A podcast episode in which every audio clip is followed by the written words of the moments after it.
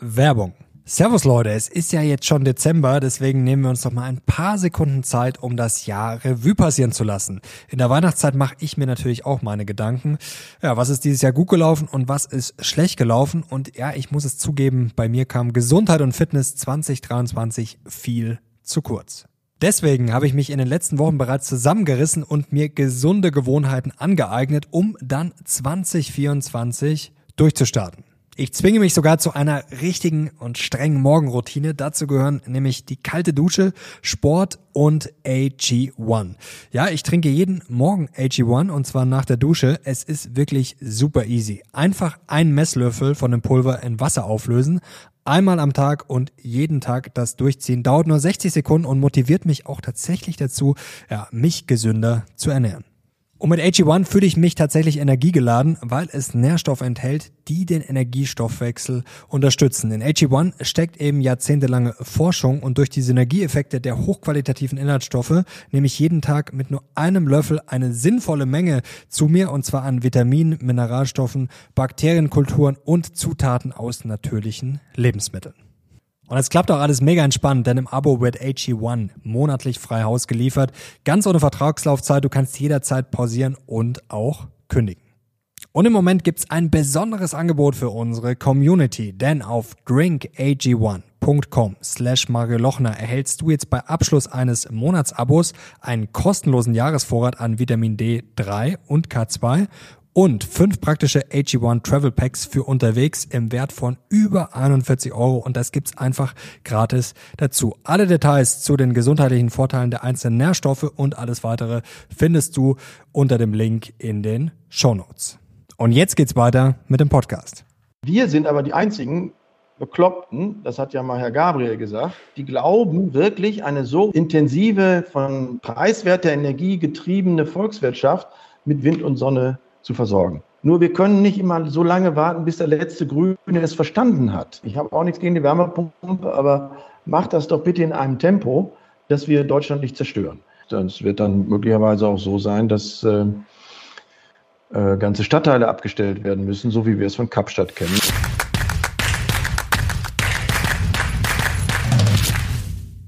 Servus Leute und herzlich willkommen in einem brandneuen Video auf meinem Kanal. Mein Name ist Mario Lochner und ich bin heute zurück mit einem hochkarätigen Gast. Er ist Chemiker, er war Umweltsenator in Hamburg, für viele Energiekonzerne tätig und bekleidet mehrere Mandate als Aufsichtsratsvorsitzender bei Arubis und er ist auch im Aufsichtsrat von Encarvis. Herzlich willkommen, Professor Dr. Fritz Farnhold. Guten Tag, Herr Lochner. Herr Farnold, freut mich sehr. Heute müssen wir über das Thema Energiekrise sprechen, denn Sie haben ja sogar ein Buch darüber geschrieben, die große Energiekrise und wie wir sie bewältigen können. Da würde ich heute gerne mal mit Ihnen ins Detail gehen. Fangen wir mal mit den Problemen an, bevor wir dann zu den Lösungen kommen. Die große Energiekrise. Ja, wollen wir nicht lang drum rumreden. Wird es tatsächlich Blackouts geben aus Ihrer Sicht? Naja, bevor wir zu Blackouts kommen, sollten wir vielleicht nochmal feststellen, was die Ursache äh, der Krise ist. Denn die mhm. meisten Leute denken ja, äh, das hat was, äh, unsere Stromkrise hat was mit dem Ukraine-Krieg zu tun. Das wird ja auch immer gerne von, vom Wirtschaftsminister vermittelt. Das gilt beim Gas vielleicht eingeschränkt schon so, dass das einen Einfluss hat, aber beim Strom ist das selbst gemacht. Wir haben in den letzten Jahren äh, grundlastfähige Kraftwerke abgestellt. Wir haben Kernkraftwerke 17 Stück abgestellt. Die letzten sechs in den letzten zwei Jahren unter der Ampel und wir haben äh, Kohlekraftwerke äh, abgestellt, äh, Mussenstiel und wir wissen, dass eine Windenergieanlage, ich habe ja selber mal Windkraft äh, als Vorstandsvorsitzender eines großen Unternehmens äh, entwickelt, äh, sind eben abhängig von, vom Wind, wenn der Wind nicht da ist, mhm. äh, gibt es auch keinen Strom. Und äh, deswegen ist das kein vollwertiger Ersatz und die Solarenergie auch nicht. Das ist eine nette Ergänzung äh, unseres Energiemixes. Und deswegen werden wir, haben wir äh, stark steigende Preise, Strompreise, weil am Ende die Kapazität, wenn Sie das Angebot verknappen, steigen die Preise. Ähm, es gibt auch noch einen weiteren selbstgemachten äh, selbstgemachte Ursache. Wir haben äh, CO2-Preise auf den Strom massiv erhöht. Ähm, das ist Die steigen eine Folge auch bald wieder. Zertifikatssystems. Kommen wir vielleicht gleich noch, noch darauf zu sprechen.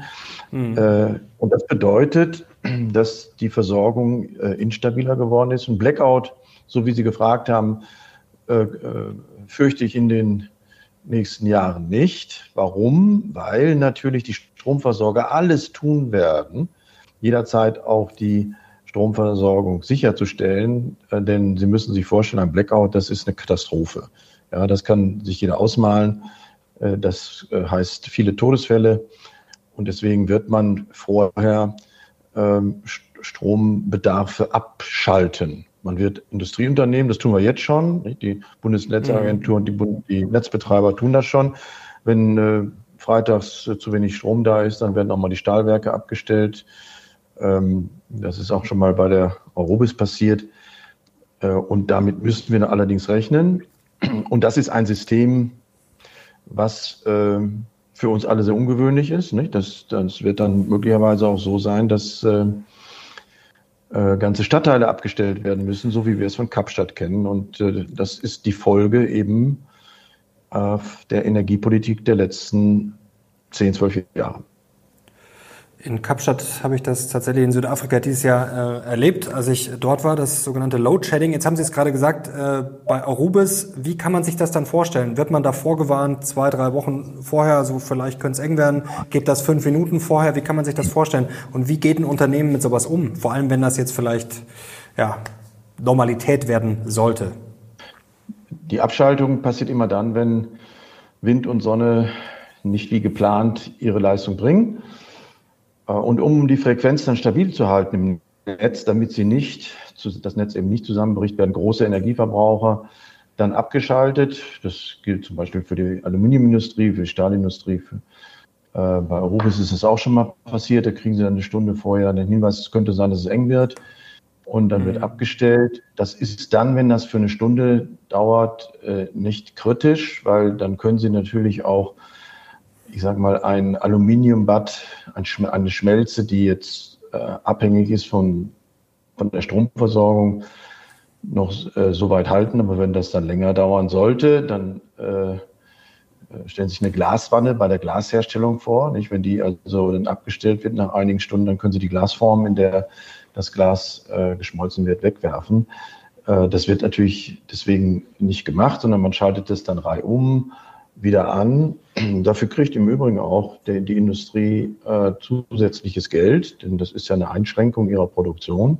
Mhm. Aber das zeigt eben, wir sind hart auf Kante genäht in Deutschland. Aber wird da jetzt bei Arubis auch schon drüber nachgedacht, nach dem Motto, was kann man da machen? Gut, man kriegt dann eine Entschädigung, aber das kann es jetzt auf Dauer auch nicht sein. Also das ist ja auch nicht so, wie man als Unternehmen operieren will. Sie haben vor Monaten schon gesagt, die Gefahr ist groß, dass es schief geht mit unserer ja, Energieproblematik. Sehen Sie da wirklich den Punkt irgendwann kommen, vor allem wenn sich das jetzt verschlechtern sollte, dass die Unternehmen sagen, so, so geht's jetzt nicht weiter, also südafrikanische Verhältnisse werden wir uns jetzt hier lieber nicht antun? Oder ist das alles noch im Rahmen? Na, wie gesagt, die, äh, meine Befürchtung ist nicht so sehr der, die, die äh, Abschaltung, sondern meine Befürchtung ist der, äh, die massive Strompreiserhöhung, die am Ende sich niederschlägt in geringerer Wettbewerbsfähigkeit unserer Produkte. Mhm. Die ähm, Bundesnetzagentur hat ja jetzt auch äh, sich ermächtigen lassen ab 1. Januar, ähm, äh, dass auch äh, Haushalte abgestellt werden können. Also alle, die jetzt ein E-Auto äh, haben, äh, müssen sich darauf einstellen, dass ihre Wallbox dann, wenn zu wenig Strom da ist, äh, abgestellt werden für einige Stunden. Das ist natürlich auch nicht besonders lustig, nicht? wenn Sie nach Hause kommen und haben eine mhm. leere Batterie und wollen eigentlich abends noch, äh, was weiß ich, ins Fußballstadion fahren oder äh, zum, zur, zur Tante äh, nach äh, Niedersachsen. Äh, und und äh, ihr wird mitgeteilt, die nächsten drei Stunden gibt es erstmal keinen Strom.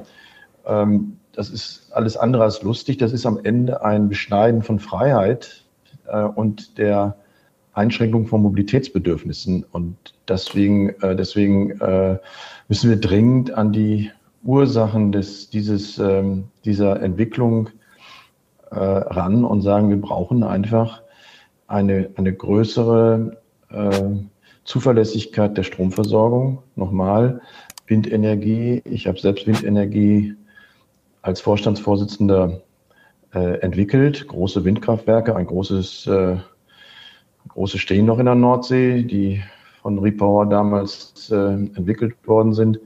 Deswegen bin ich äh, kein Feind der Windenergie. Ich weiß nur äh, um die Begrenztheit. Nicht? Man muss einfach wissen, äh, dass in Deutschland an 120 Tagen des Jahres kein Wind weht. Ja, was dann? Können wir denn unseren äh, ICE-Verkehr einstellen oder wollen wir dann sagen, äh, es gibt nur noch eine Notration für die Krankenhäuser? Deswegen ähm, ist die Politik der Bundesregierung hochgefährlich. Sie destabilisiert nicht nur die Stromversorgung. Was mir sehr viel mehr Sorgen macht, ist, wir bekommen einen zu hohen Strompreis. Sie müssen wissen, vor der Strompreiskrise hatten wir einen Strompreis in Deutschland von 4 Euro Cent pro Kilowattstunde und jetzt haben wir einen Strompreis von 10. Das ist also eine fast Verdreifachung. Und unsere Hauptwettbewerber, das, ist, äh, das sind die Vereinigten Staaten von Amerika und China, haben Strompreise in der Größenordnung von 3 bis 4 Euro Cent pro Kilowattstunde. Und wenn Sie natürlich ein Produkt haben, sagen wir mal Aluminium, das zu 70 Prozent aus Strom besteht, oder nehmen wir auch ein Glas, das zu 12 Prozent aus Energie besteht und Sie haben da die dreifachen mhm. Kosten, dann sind Sie aus dem Markt. Denn die Preise haben natürlich weltweit äh, sind gleich. Es gibt äh, für Kupfer einen Weltmarktpreis, es gibt für Glas das gleiche Stahl, äh, Düngemittel, da steht kein Schild dran, ist aus Deutschland deswegen teurer und deswegen sollte es mal lieber kaufen. Nee, das Produkt konkurriert in Australien, Argentinien, auf den Weltmärkten und wir haben durch die deutsche Politik und die europäische Politik, wir als Industrie haben uns einen Mühlstein um den Hals hängen lassen, der uns das Leben schwer macht, der, der uns äh, das, äh, unsere, unseren Konkurrenten und das müssen wir dringend ändern. Aber der, der schwerste Fehler war die Abstellung der Kernkraftwerke. Das in einer der größten Krisen zu machen, ist, äh, da fasst man sich wirklich an den Kopf. Wie konnte man so etwas tun? Äh, und das muss eigentlich jeder Bürger wissen, dass das am Ende Arbeitsplätze kostet und dass diese Politik auch dafür ihre Quittung bekommt. Ähm, was wir jetzt tun Vielleicht. müssen, ist natürlich das bisschen, was wir noch haben, halten ja? Mhm. Also das heißt, wir müssen not, notgedrungen die Kohlekraftwerke weiter betreiben. Hier ist es ja lustig, dass seit dem Eintritt der Grünen in die Bundesregierung die CO2-Emissionen massiv gestiegen sind aus, aus, äh, aus äh, der Stromerzeugung, ja, weil man Kernkraft abgestellt hat und äh, Windenergie nicht immer einspringen kann. Bei Solar ist das äh, hoffentlich hat sich das mal bald auch bis in grüne Parteitage herumgesprochen. Nachts scheint die Sonne nicht. Das muss man einfach mal zur Kenntnis nehmen. Die Frage ist, warum setzen so viele trotzdem auf Wind und Solar, wenn Sie jetzt sagen, eigentlich funktioniert das nicht so richtig. Es funktioniert schon, aber eben vielleicht nur im kleinen Maße. Zum Beispiel China baut ja auch gerade wie verrückt. Natürlich bauen die auch Kohlekraftwerke, aber die bauen ja auch wie verrückt Solar und Wind aus. Also würde das nicht funktionieren, wenn wir Speicher hätten, wenn wir massiv ausbauen würden? Das muss doch möglich sein, oder?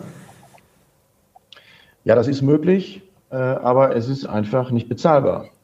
Sie müssen wissen, der äh, einzig praktisch vernünftige Speicher ist die Wasserstofftechnologie. Das heißt, Sie müssen mhm. den äh, erneuerbaren Strom mit, mit der Elektrolyse zu Wasserstoff umformen. Dabei verlieren Sie 25 mhm. Prozent der eingesetzten Energie. Und wenn Sie die dann wieder zurück transformieren müssen zu Strom, verlieren sie nochmal zwei Drittel der Energie. Das heißt, wenn Sie es durchrechnen, haben Sie hinterher ein Viertel über. Das heißt, der Preis ist viermal so teuer. Es ist unbezahlbar. Das funktioniert nicht. Äh, man kann gerne Wasserstoff einsetzen zur Reduktion, zum Beispiel bei Stahl oder bei Kupfer. Man kann es einsetzen für ähm, synthetische Kraftstoffe, aber daraus Strom zurückzuverwandeln, ist einfach schlicht und ergreifend nicht bezahlbar.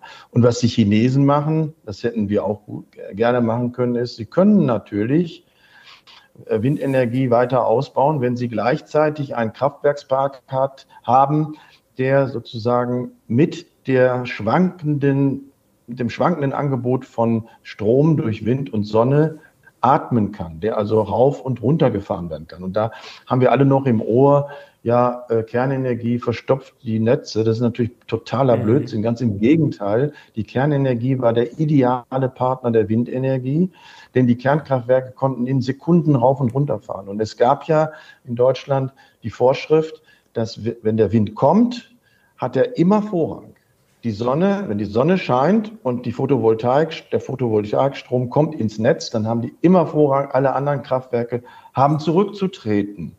Und das ist auch mal passiert. Und nun haben wir aber die Technik, die am schnellsten Wind und Sonne ausregeln kon konnte, nämlich Kernenergie, abgestellt. Und das macht es uns jetzt sehr viel schwieriger. Und die Kosten dafür steigen dramatisch, weil wir jetzt diese, diesen Ausgleich nicht mehr haben.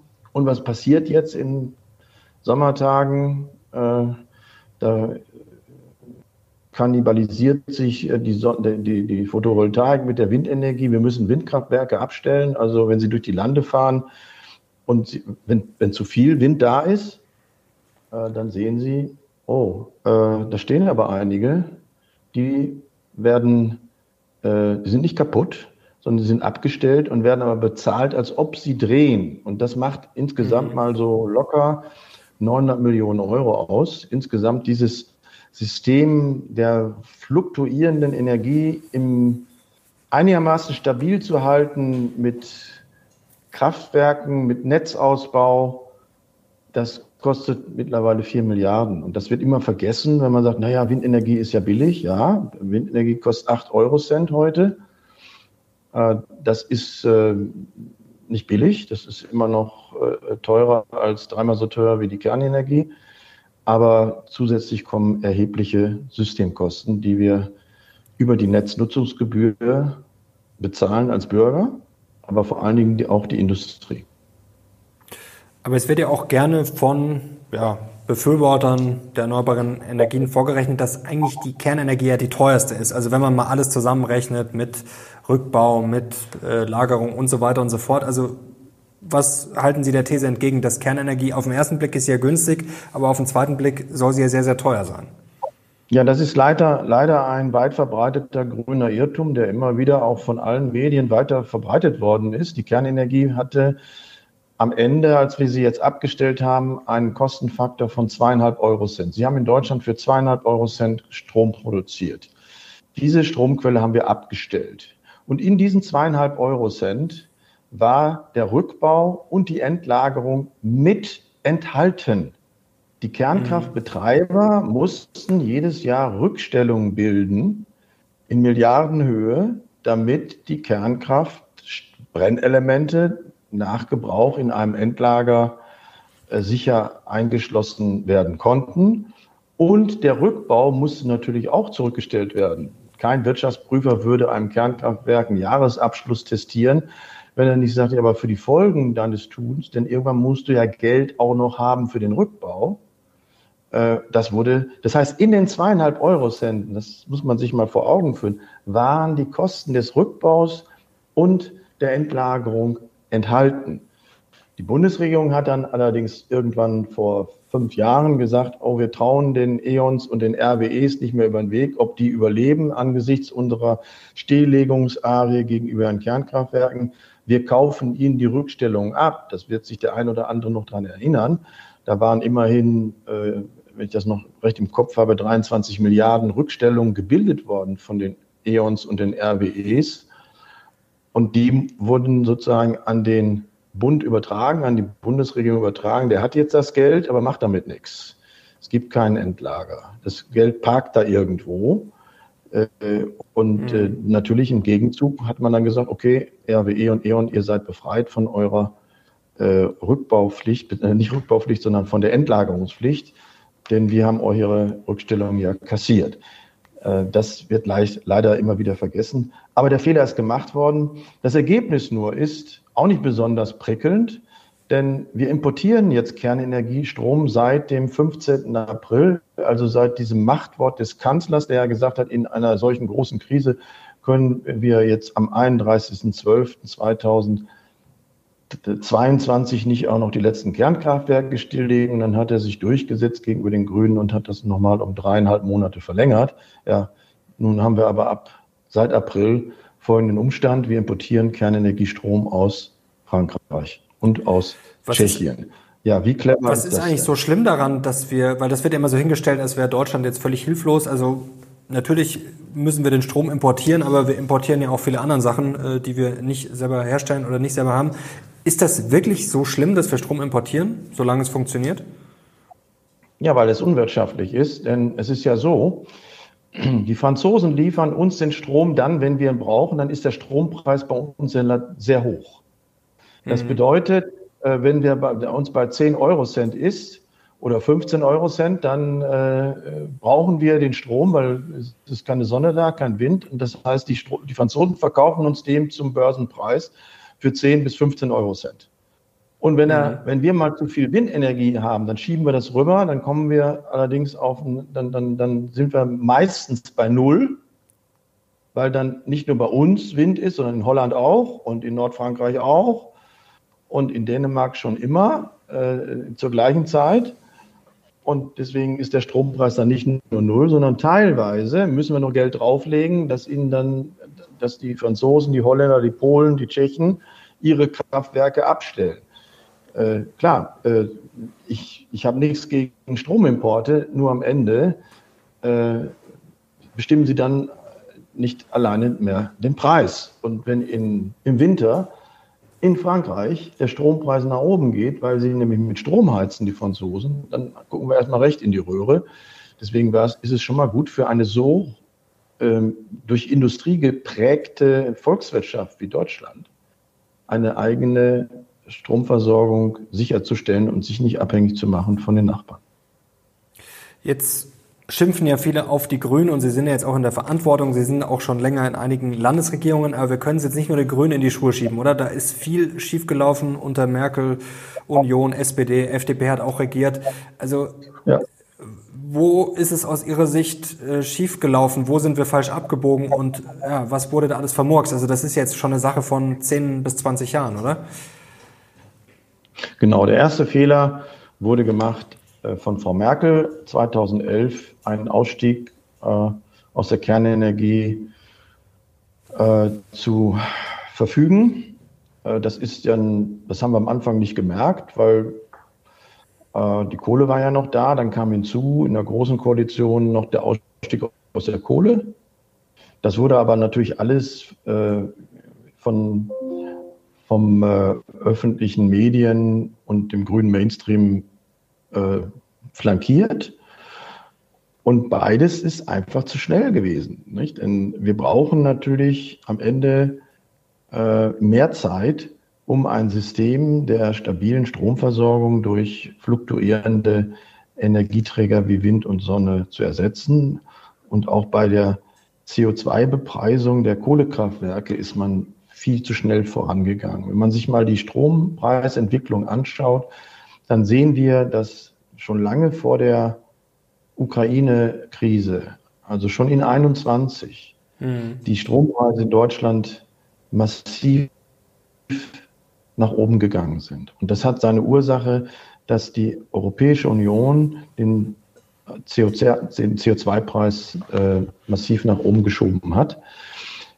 Ich bin ein Anhänger des CO2-Zertifikatesystems. Ich finde das richtig. Das ist die beste Methode, um CO2, wir müssen CO2 reduzieren. Äh, das ist auch richtig. Die Frage ist, müssen wir das wirklich bis 2050 machen? Äh, wenn wir wissen, dass auf der anderen Seite China, unser größter Wettbewerber, ähm, von sich aus sagt, also vor 2060 gibt es da gar nichts und äh, jedes Jahr so ungefähr die Flotte äh, an Steinkohlekraftwerken hinzubaut, die wir insgesamt haben. Ja, das äh, macht ja wenig Sinn, denn es gibt nicht nur einen deutschen Himmel, sondern es gibt einen mhm. weltweiten Himmel. Aber das ist meines Erachtens zu schnell gewesen, denn ähm, die EU wollte schneller raus. Das ist äh, ähm, Frau von der Leyen mit dem Green Deal, die dann gesagt hat, wir müssen äh, jedes Jahr die CO2-Zertifikate nicht nur um zwei Prozent, sondern um vier Prozent verknappen. Ja, und das geht dann irgendwann schief. Nicht? Wenn, äh, das, das Zertifikatesystem funktioniert ja so. Man sagt, okay, wir dürfen in, in, in ähm, Europa nur so und so viele Tonnen äh, CO2 emittieren. Das heißt, jeder, der CO2 emittieren muss, muss sich das Recht erkaufen durch ein Zertifikat. Das Zertifikat hat einen Preis. Und wenn dann im nächsten Jahr zwei Prozent weniger da sind, dann steigt der Preis. Und diejenigen, die am besten CO2 vermeiden können, tun das natürlich, weil es dann günstiger ist, es selber zu vermeiden, als dass man mhm. Den CO2-Preis bezahlt. Und das hat man dann aber so betrieben, dass äh, am Ende nichts anderes passierte, als äh, dass der Preis gestiegen ist. Sie müssen sich mal vorstellen, die Zertifikatepreise für CO2 sind im Jahre 2021 äh, um das Vierfache angestiegen. Und das hat dann natürlich die deutsche Braunkohle, die deutsche Steinkohle und auch die Gaskraftwerke so teuer gemacht, dass wir eine Strompreisexplosion bekommen haben, die uns jetzt am Ende sehr zusetzt. Und wenn man dann noch in dem Moment noch die Kernkraft obendrauf setzt und dann auch nicht mehr das hat, das muss man sich wirklich vorstellen. Wir sind das einzige Land der Welt, das nur auf Wind und Sonne. Es gibt kein anderes Land. Die Engländer sagen, ja, wir wollen auch raus aus der Kohle, wir haben aber Kernenergie. Die Schweden sagen, äh, ja, wir wollen auch keine Kohle mehr, aber die haben Wind, äh, Sonne und Wasserkraft und Kernenergie. Die Schweiz hat Wasser- und Kernenergie. Die Franzosen haben Kernenergie. Und wir sind aber die einzigen Bekloppten, das hat ja mal Herr Gabriel gesagt, die glauben wirklich eine so hohe, so äh, intensive, von preiswerter Energie getriebene Volkswirtschaft mit Wind und Sonne zu versorgen. Kein Land der Welt, auch die USA nicht, auch China nicht. Und das geht also nicht ist das gut. Die dümmste Energie, ist das die dümmste Energiepolitik der Welt, wie das Wall Street Journal getitelt ja. hat? Wall Street Journal gesagt und äh, wir sind gerade dabei. Das ist ja nicht so, dass das äh, uns alle nur, ähm, ähm, nur am Rande berührt. Äh, das heißt am Ende Wohlstand für alle, der flöten geht.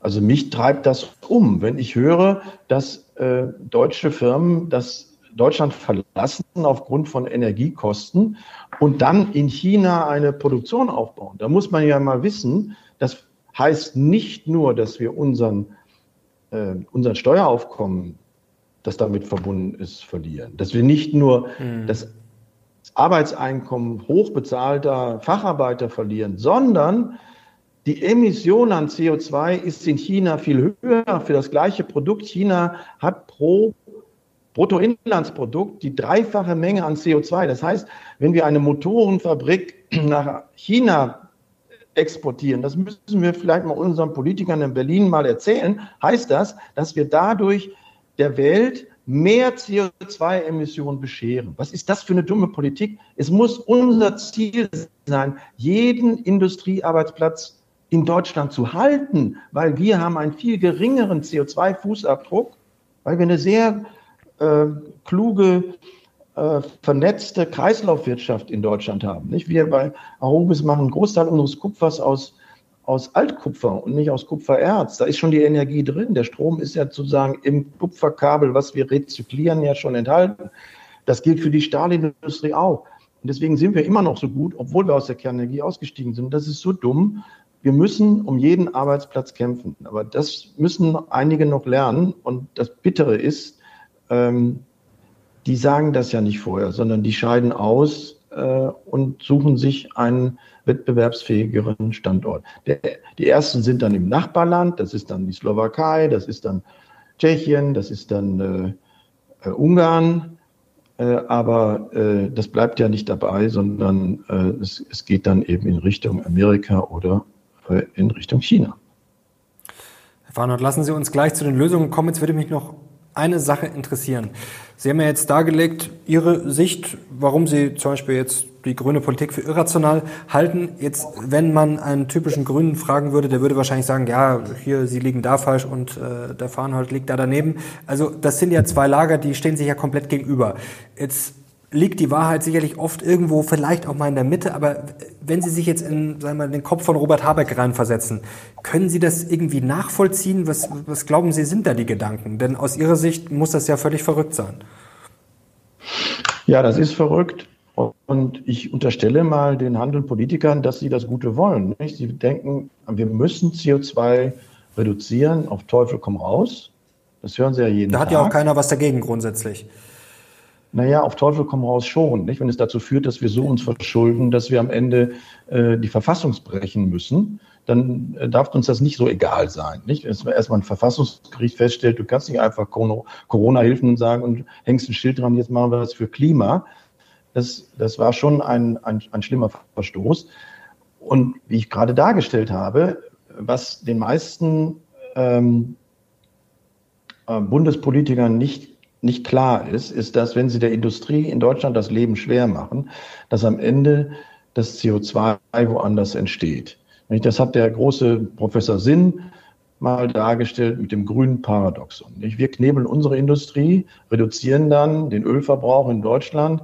Ja, aber der Ölverbrauch richtet sich nicht nach Deutschland, sondern der richtet sich nach den Produzenten, die Öl fördern. Und die bieten es auf dem Weltmarkt an. Dann natürlich etwas billiger in anderen Ländern. Das ist das Ergebnis. Das heißt, das ist einfach nur selbst zerstörend und führt zu keinem Ergebnis. Ich unterstelle, dass man das Gute will, aber es ist nicht zu Ende gedacht. Und deswegen muss man doch eigentlich diese Herausforderung, die man gestellt bekommen hat, wie kann ich in den nächsten Jahrzehnten das CO2 reduzieren, die muss man so machen, dass es unseren, unserer Volkswirtschaft nicht schädigt. Und im Augenblick ist es so, wir gehen einen teuren Weg. Und die Politik hat geglaubt, sie könne das alles durch Subventionen wieder ausgleichen. Ja? Die Produktion wird teurer und der grüne Stahl, der kostet eben zweimal so viel. Oder äh, eine, äh, eine Produktion von Düngemitteln auf Wasserstoffbasis eben viermal so teuer äh, und die subventionieren wir. Das wird auf Dauer nicht funktionieren. So wird es nicht funktionieren. Und deswegen nochmal, wir brauchen wirkliche Alternativen und es gibt diese Alternativen. Eine der Alternativen ist, warum lasst ihr die, die Kohlekraftwerke nicht weiterlaufen und schaltet das CO2 ab? Dann haben wir ein CO2-armes grünes Kohlekraftwerk und damit hätten wir, wären wir wettbewerbsfähiger.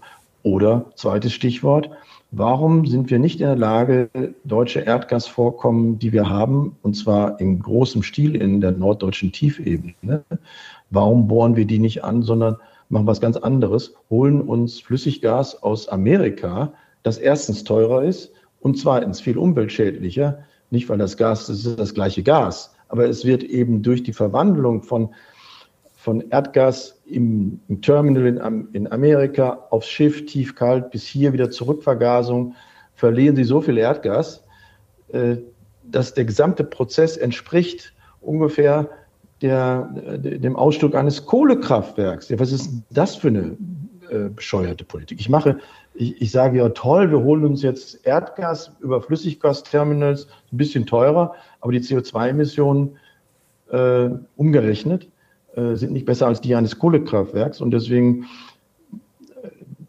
wir haben für die nächsten 30 Jahre genug äh, Gas. Nur, es ist nicht so einfach, weil die Deutschen haben verlernt, Risiken einzugehen. Man hat gesagt, das wird schon irgendwie, können, lass uns das lieber woanders machen. Ja, das ist auch Fracking-Gas. Das ist in 1000 Meter Tiefe. Das muss man natürlich auch entsprechend aus dem Gestein herausholen in 1000 Meter Tiefe, weil das Erdgas ist da in den Blasen eines festen Schiefers drin und äh, das muss man aufbrechen. Das macht man in Amerika. Und, aber diese Politik, diese Technik ist in Deutschland verboten. Es ist auch in Deutschland verboten, CO2 aus äh, Kohlekraftwerken abzuscheiden und dann äh, dieses CO2 in der Tiefe. Herr Fahner, ganz kurze Zwischenfrage. Also ja. wenn Sie jetzt Herr Habeck wären, dann würden Sie zum Beispiel CO2-Abscheidung betreiben. Da gibt es von den Gegnern folgende Argumente, ich habe es mal rausgesucht. Hoher ja. Energieaufwand, also wenn ich abscheiden muss, dann brauche ich wiederum mehr Energie, ja. umweltschädliche Chemikalien treten aus und Luftverschmutzung, verdammt teure Endlager, also wie gesagt, das sind jetzt nicht meine Argumente, sondern die der mhm. Gegner der Abscheidung. Dann kann es wieder austreten, wenn es sozusagen äh, reingepresst ist oder gespeichert ist, bis hin zu Rissen in der Erde und Erdbeben. Also das wären jetzt die Gegenargumente. Was wäre, wenn es schief geht? Und stimmt das, dass das eigentlich erstmal mehr also, Energieaufwand braucht und teurer ist? Also es ist richtig, dass Sie natürlich, um CO2 abzuscheiden aus dem Kraftwerk, brauchen Sie Energieaufwand, da brauchen Sie 10 Prozent äh, der, der des Energieaufwands. Aber das ist immer noch besser, als mhm. äh, auf der Wasserstoffseite 75 Prozent zu verlieren. Das Zweite ist, äh, es ist wirklich weltweit breit untersucht worden, ob das CO2, was verpresst wird, in irgendeiner Form äh, wandern kann. Und da gibt es so, unter, natürlich können Sie es nicht überall hinpressen. Das müssen Sie schon geologisch vorher untersuchen, dass dort, wo vorher Erdgas über Jahrtausende, Jahrhunderte, Millionen Jahre gelegen hat äh, und auch nie nach oben geperlt ist, können Sie natürlich auch CO2 ausbringen. Und das Dritte ist, das wissen wir seit jetzt einigen Jahren, dass das CO2, wenn Sie es, wenn, wenn Sie es in silikatisches Gestein verpressen, ver, verbindet mhm. sich das CO2 mit dem Silikat zu Dolomit. Das ist der Stein, aus dem Teile der Alpen sind. Das bleibt da so bis zum jüngsten Tage als Dolomit. Das wird also sich verfestigen da unten. Es setzt sich um und äh, das Calciumsilikat wird zu Dolomit. Das, äh, die, die Isländer bieten uns das jetzt an und sagen, unsere ganze Insel ist aus äh, vulkanischem Gestein. Wir haben so viel Silikat, ihr könnt gerne mal euer CO2 bei uns unterbringen. Die Norweger Aber machen die das, das schon oder ist das nur Theorie bislang? Es, es wird, das, wird das schon gemacht? Schon einen Hafen für, ja, es gibt schon einen Hafen für CO2-Import in Island. Kann man sich äh, äh, angucken. Äh, und es gibt mittlerweile 40, 50 äh, äh, Projekte weltweit, in der CO2 abgeschieden wird und entweder wieder in äh, eh, ehemalige Gasvorkommen verpresst wird. Nein, wir wollen das einfach nicht. Äh, und das Zweite, man muss unterscheiden, wie gesagt, Fracking von CO2, Sequestrierung. Und das Fracking kann man natürlich auch anders machen als die Amerikaner. Nicht? Da brauchen Sie heute keinen Giftcocktail. Es wird immer gesagt, es ist ein Giftcocktail, den man da reinbringt in 1000 Meter Tiefe. Natürlich wird das Wasser, was dann sozusagen äh, mit Emulgat äh, ver versetzt ist, natürlich auch hinterher wieder rausgeholt. Das sind alles äh, Dinge, die untersucht werden. Es gibt eine Enquete-Kommission dazu. Das Ergebnis der Wissenschaftler sagt, dieses ist verantwortbar machbar. Wir können es besser als die Amerikaner, umweltfreundlicher, aber man will es nicht tun. Das ist wie in der Kernenergie. Sehen Sie, wir hatten die besten Kernkraftwerke der Welt. Die haben wir jetzt stillgelegt. Wir versorgen uns jetzt mit Kernkraftwerken, die nicht ganz so sicher sind, wie unsere gewesen sind. Französische, tschechische. Und äh, wir sind nicht mehr dabei, äh, diese Technik zu bestimmen. Es geht noch weiter, und denn wir müssen den Horizont ja mal über die nächsten drei, vier Jahre äh, richten. Mhm. Wir haben eine Technik in Deutschland mitentwickelt, die heißt, äh, Kernkraftwerke so zu machen, dass sie nie durchbrennen können. Inhärent sichere Kernkraftwerke. Der vierten Generation, das beste Beispiel, der Dual-Fluid-Reaktor. Der wurde nie in Deutschland finanziert. Es gibt nicht mal mehr Geld für Kernenergieforschung. Das ist aus der Ingenieursnation Deutschland geworden. Und was machen diese Physiker, weil sie hier kein Geld kriegen? Sie sind erst nach Kanada gegangen und jetzt sind sie nach Ruanda gegangen und sind dort vom Staatspräsidenten eingeladen worden, dort die Kernenergieforschung voranzutreiben. Wir konkurrieren jetzt also mit Entwicklungsländern in der Forschung. Das ist etwas, was ich äh, nicht nachvollziehen kann. Wir sind nicht technologieoffen. Wir sind ein Land, das die besten Kraftfahrzeuge der Welt, die energieeffizientesten Verbrenner gemacht haben, zerstören das und importieren jetzt E-Autos aus China. Äh, das ist alles höchst unklug und es wird dem Volk massiv schaden. Es wird Arbeitsplätze kosten, es wird Wohlstand kosten.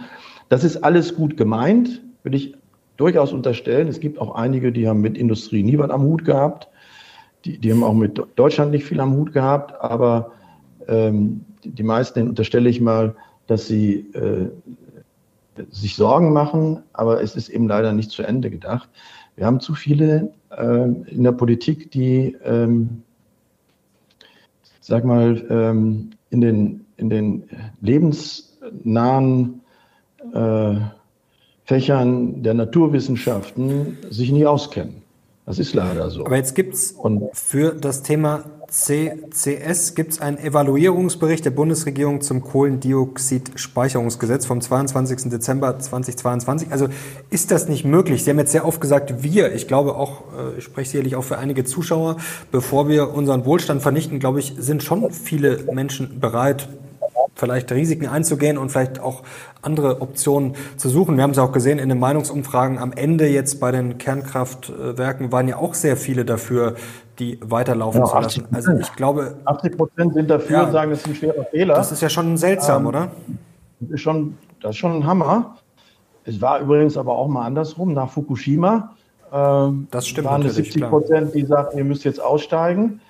Äh, das ist natürlich auch immer, äh, und das dürfen wir nicht vergessen, in einer Mediengesellschaft, die eher sozusagen die Themen sehr negativ beleuchtet, waren damals natürlich die, äh, die Menschen verschreckt über Fukushima und dann wurde ja ihnen auch jeden Abend eingetrichtert, dass das alles ganz schrecklich ist. Und ähm, die erinnern sich vielleicht noch, die meisten Geigerzähler der Welt wurden in Deutschland verkauft, 6000 Kilometer von Fukushima entfernt. Ähm, man kann eben auch ein ganzes Volk sozusagen jeden Abend so berieseln, dass es sich am Ende ähm, Angst bekommt. Und, und, und das kritisiere ich an der Politik, die wir sagen, wir machen eine angsterfüllte Energiepolitik. Wir sind nicht mehr offen für neue Technologien. Äh, wie gesagt, ich, mir muss keiner erzählen, dass äh, Windenergie eine tolle Technologie ist. Ich habe selbst Solar bei der Shell gemacht und äh, habe mich dafür eingesetzt. Aber ich wäre nie auf die Idee gekommen, nie zu glauben, dass man mit 100 Prozent eine Industriegesellschaft versorgen kann. Das hätte mir mein naturwissenschaftlicher Sachverstand sofort verboten, darüber überhaupt nachzudenken. Das kann man mit 25 Prozent, mit 50 Prozent machen. Und alles, was man, das, am Ende geht alles. Die Frage ist nur der Preis und mit welchen Freiheitseinbußen haben wir zu rechnen? Wenn das jetzt wirklich offen darüber diskutiert wird, den Leuten den Strom abzustellen, das machen wir jetzt bei einer Million E-Autos. Was machen wir denn eigentlich bei 40 Millionen E-Autos? Das, das wollte ich äh, noch fragen. Der, der Strombedarf müsste ja massiv wachsen. Also wir sprechen jetzt immer über die Energiekrise ja. und über die Probleme und kommen wir über den Winter. Also wenn wir uns jetzt mal vorstellen, Digitalisierung, da sind wir jetzt ja auch nicht gerade ganz vorne. Dann haben wir einen Trend namens künstliche Intelligenz und dann ist E-Mobilität gefragt. Also wenn wir uns mal vorstellen, das würde alles kommen, und das wird wahrscheinlich kommen, ist halt die Frage, ob das bei uns dann funktioniert. Dann der Strombedarf, der wird sich ja verdoppeln, verdrei, vervier, vielleicht auch verzehnfachen, was weiß ich. Also er wird auf jeden Fall massiv steigen. Ähm, dann wird es amüsant, oder? Naja, weil, weil der Weg der Politik ist der, alles auf Strom zu setzen. Alles auf Strom. Mhm. Und zwar, wir haben ja drei Energieverwendungen. Äh, Einmal den, den Strom, wir ihn kennen, für Licht, für unsere Konferenz hier, für die, den ICE, für Industrie, das sind ungefähr 25 Prozent. Aber der größte Teil geht eben in die Wärme, in die Hauswärme. Das will man auch aus Strom machen. Ähm, und das dritte ist die Mobilität. Dann nehmen wir nicht Erdgas, sondern Erdöl. Und das will man auch aus Strom machen. Das zeigt, wenn man das alles drei zusammen macht, welchen, welchen wahnsinnigen Umbau wir gebrauchen. Und natürlich müssen die Kapazitäten erweitert werden. Und deswegen äh, kann man nur sagen, äh, zu viel auf einmal gewollt.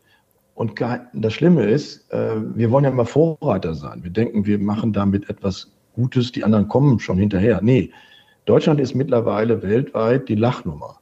Kein, das ist so nach dem Motto, jetzt, Deutschland ist ein wirkliches Beispiel für das, was wir nicht machen dürfen. So wie die das machen, mhm. das darf man nicht machen. Das, das sagen, sagen uns die Chinesen, das, äh, das sagen uns die Inder, das sagen uns sogar die Amerikaner.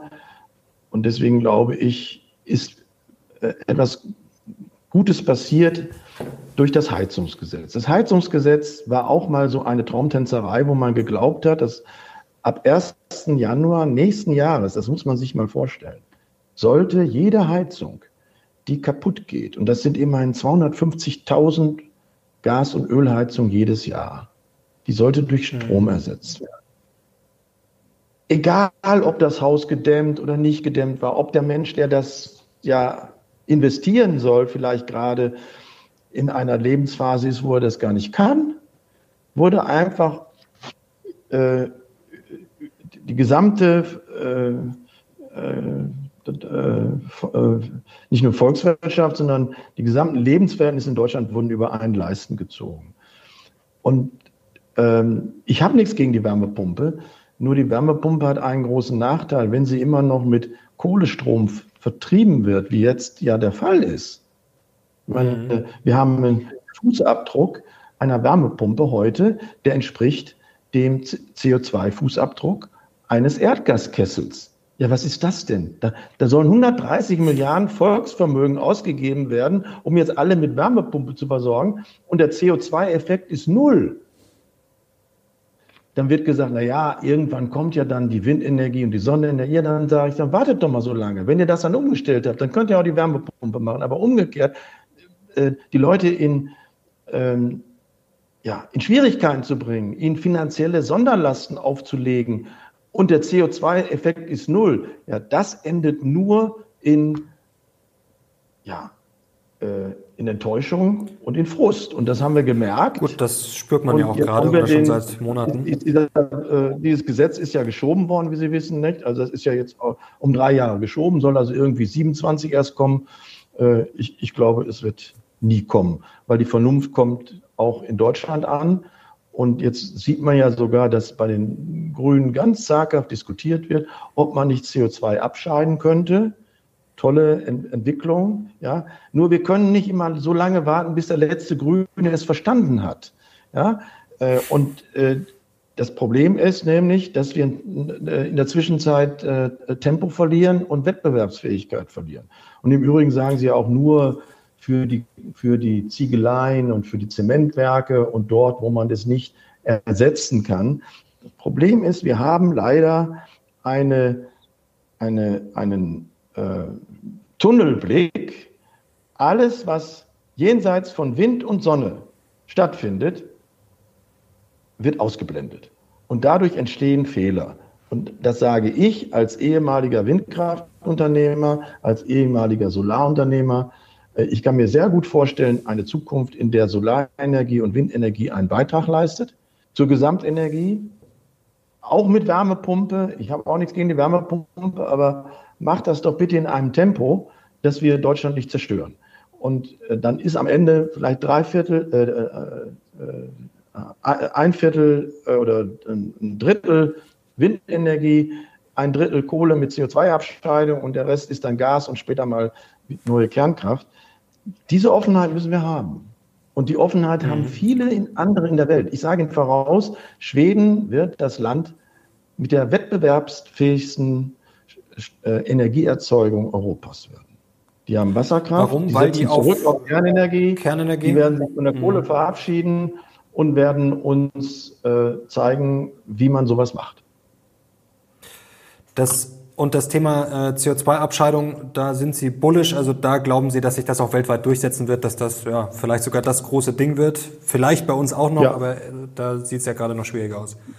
Ja, schauen Sie, wenn, wenn wir das zeigen könnten, dass das wirklich funktioniert, ähm, es gibt es ja schon in, in Amerika, es gibt es in anderen Ländern auch, aber das, wenn wir es machen würden, unsere Ingenieure, ich glaube bestimmt, dass sie es noch besser machen könnten, dann könnten wir doch auch von den Chinesen verlangen, wenn ihr weiter auf eure Kohle setzt, können wir ja verstehen, dass mhm. ihr gerne euer Wirtschaftswachstum nach oben schieben wollt, dann bitteschön mit CO2-Abscheidung. Und die Inder, die jetzt auch ganz stolz sind, dass sie jeden Tag äh, eine neue äh, Kohlegrube aus, äh, anschließen. Den kann man auch zumuten und sagen, ja, alles okay, aber die 10% Energieverlust, die müsst ihr dann in Kauf nehmen, um daraus äh, CO2-freie Energie zu machen. Wir haben das gezeigt, wir können euch das zeigen und äh, diesen, diesen Ruck wünsche ich mir und mhm. äh, hoffe, dass äh, die Politik äh, den, die Kurve kriegt. Das ist keine Sache von ein, zwei Jahren, sondern es ist eine Sache von zehn. Kommen wir zum Schluss, Herr Farnhold, noch ganz kurz das Thema Atom, da sind sich ja eigentlich alle einig. Sie haben das heute auch wieder erklärt. Wenn man jetzt mal nur aufs CO2 schaut, lassen wir mal die anderen Probleme, die es natürlich gibt mit äh, Endlagerung und so weiter und so fort. Natürlich ist Atomkraft nicht perfekt, aber wenn wir jetzt einfach mal auf den CO2-Ausstoß blicken, dann wäre das ja wahrscheinlich die einfachste Lösung. Hat ja auch bei uns funktioniert, ist schon etabliert, aber trotzdem sagen ja eigentlich alle Experten, der Zug ist in Deutschland eigentlich abgefahren, oder? Ja, ist jetzt abgefahren. Wir werden uns in den nächsten Jahren mit Stichleitungen in die Nachbarländer äh, versorgen müssen. Schauen Sie, Holland baut drei Kernkraftwerke, Polen drei, Tschechien noch ein weiteres, die Franzosen sechs, dem Vernehmen nach. Die Schweizer wissen noch nicht so genau. Und das bedeutet die Belgier haben verlängert. Am die Italiener diskutieren ja zumindest, wird da äh, schon mal wieder Italiener diskutiert. diskutieren, ja. Obwohl, das, obwohl die ja schon seit Ewigkeiten raus sind. Die Bayern werden klug beraten, eine, eine Leitung nach äh, Temelin zu legen, um das, den vierten Block dann sozusagen quasi sozusagen als Bavaria-Block äh, zu installieren äh, und dies, den Strom zu holen. Äh, das äh, äh, Gleiche wird mit anderen auch passieren. Aber trotzdem glaube ich schon, wir müssen auch darüber hinaus als erstes wieder die Wissenschaftsfreiheit in Deutschland stärken und sagen, warum werden nicht Fusion und die Kernspaltung, die inhärent sichere Kernspaltung ähm, an den Hochschulen, Hochschulen finanziert? Denn wir brauchen einen ganz breiten Angang. Der, der ohne dass sie das wissenschaftliche Fundament haben, ohne dass sie die Studenten haben, die Ingenieure, die Fachkräfte. Das muss in der ganzen Breite wachsen. Dann können wir uns auch wieder Kernenergie erlauben. Also so ein Hinweis, naja, wir bauen da jetzt mal so ein paar Modellkraftwerke. Nee, nee, das ist, das ist, äh, da muss schon in der gesamten Breite der Gesellschaft, das fängt in der Schule an, äh, mhm. wo es im Augenblick eher so ist, das könnte ich mir gut vorstellen, dass im Physikunterricht die Kernenergie eher verteufelt wird. Äh, als dass sie äh, als mögliche Zukunftsenergie identifiziert wird. Ähm, die Fusionsenergie möchte ich, würde ich auch nicht abschreiben, aber wir müssen doch auch über den Tellerrand von zehn Jahren einen Beitrag für die Versorgung der Welt leisten, denn eins ist völlig klar, äh, eine neun Milliarden Menschheit wird mehr Energie verbrauchen und äh, sie sollte nach Möglichkeit äh, weniger CO2 emittieren. Dazu gehört die Kernenergie, ist nicht die Lösung aller Probleme, aber wir können uns schon vorstellen, und das machen ja sogar Saudi Aramco, nicht? Sagt ja, wir werden weiter Öl fördern, wir werden weiter Gas fördern, aber wir werden dann das CO2 abscheiden und daraus Wasserstoff machen. Das ist dann ein Wasserstoff, der äh, dann tatsächlich äh, hoffentlich wettbewerbsfähig sein wird. Die ganze Welt äh, wird ähm, gierig sein nach, nach äh, Energie. Und ähm, ich kann mir auch gut vorstellen, dass eine Debatte auch erneut in Deutschland stattfindet, wenn en Energie und Strom so wettbewerbsfähig wird, dass wir dann auch uns wieder über äh, synthetische Kraftstoffe ähm, unterhalten können. Äh, da gibt es jetzt eine kleine offene Tür in der Europäischen Union ab 35 äh, dieses Fenster wieder aufzumachen. Das würde ich mir wünschen, denn am Ende werden sonst die anderen ohne uns machen. Das ist mein Fazit.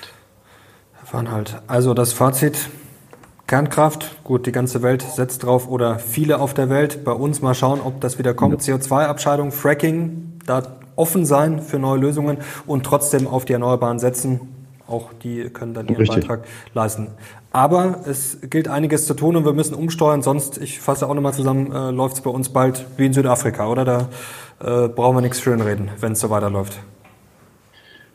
Ja, das, kann, das darf man ja gar nicht vorstellen. Nicht? Wenn, wenn wir so weit kommen, dann ist das natürlich als Investitionsstandort, äh, können Sie das vergessen. Aber Sie würden es äh, momentan nicht ausschließen. auf die Idee kommen, in Südafrika eine, eine, eine, Chipsfabrik zu bauen, nicht? wo sie nicht wissen, ob sie Nachmittag Strom kriegen. Ja. Und äh, das müssen wir uns immer vor Augen führen. Das, äh, das darf nicht unser Leitbild werden, sondern das Leitbild, sage ich mal, sollte Schweden werden. Das ist doch ein gutes Schlusswort. Herr Farnhold, herzlichen Dank fürs Gespräch. Danke auch. Und danke euch fürs Zuschauen. Ich hoffe, ihr konntet was mitnehmen. Gerne Daumen nach oben und Kanal abonnieren, um nichts mehr zu verpassen. Und natürlich auch das Video sehr gerne teilen für Technologieoffenheit. Ja, und dass es nicht am Ende so endet wie in Südafrika. Herzlichen Dank, Herr Fahrenhold. Herzlichen Dank euch. Wir sind jetzt raus. Bis zum nächsten Mal. Ciao.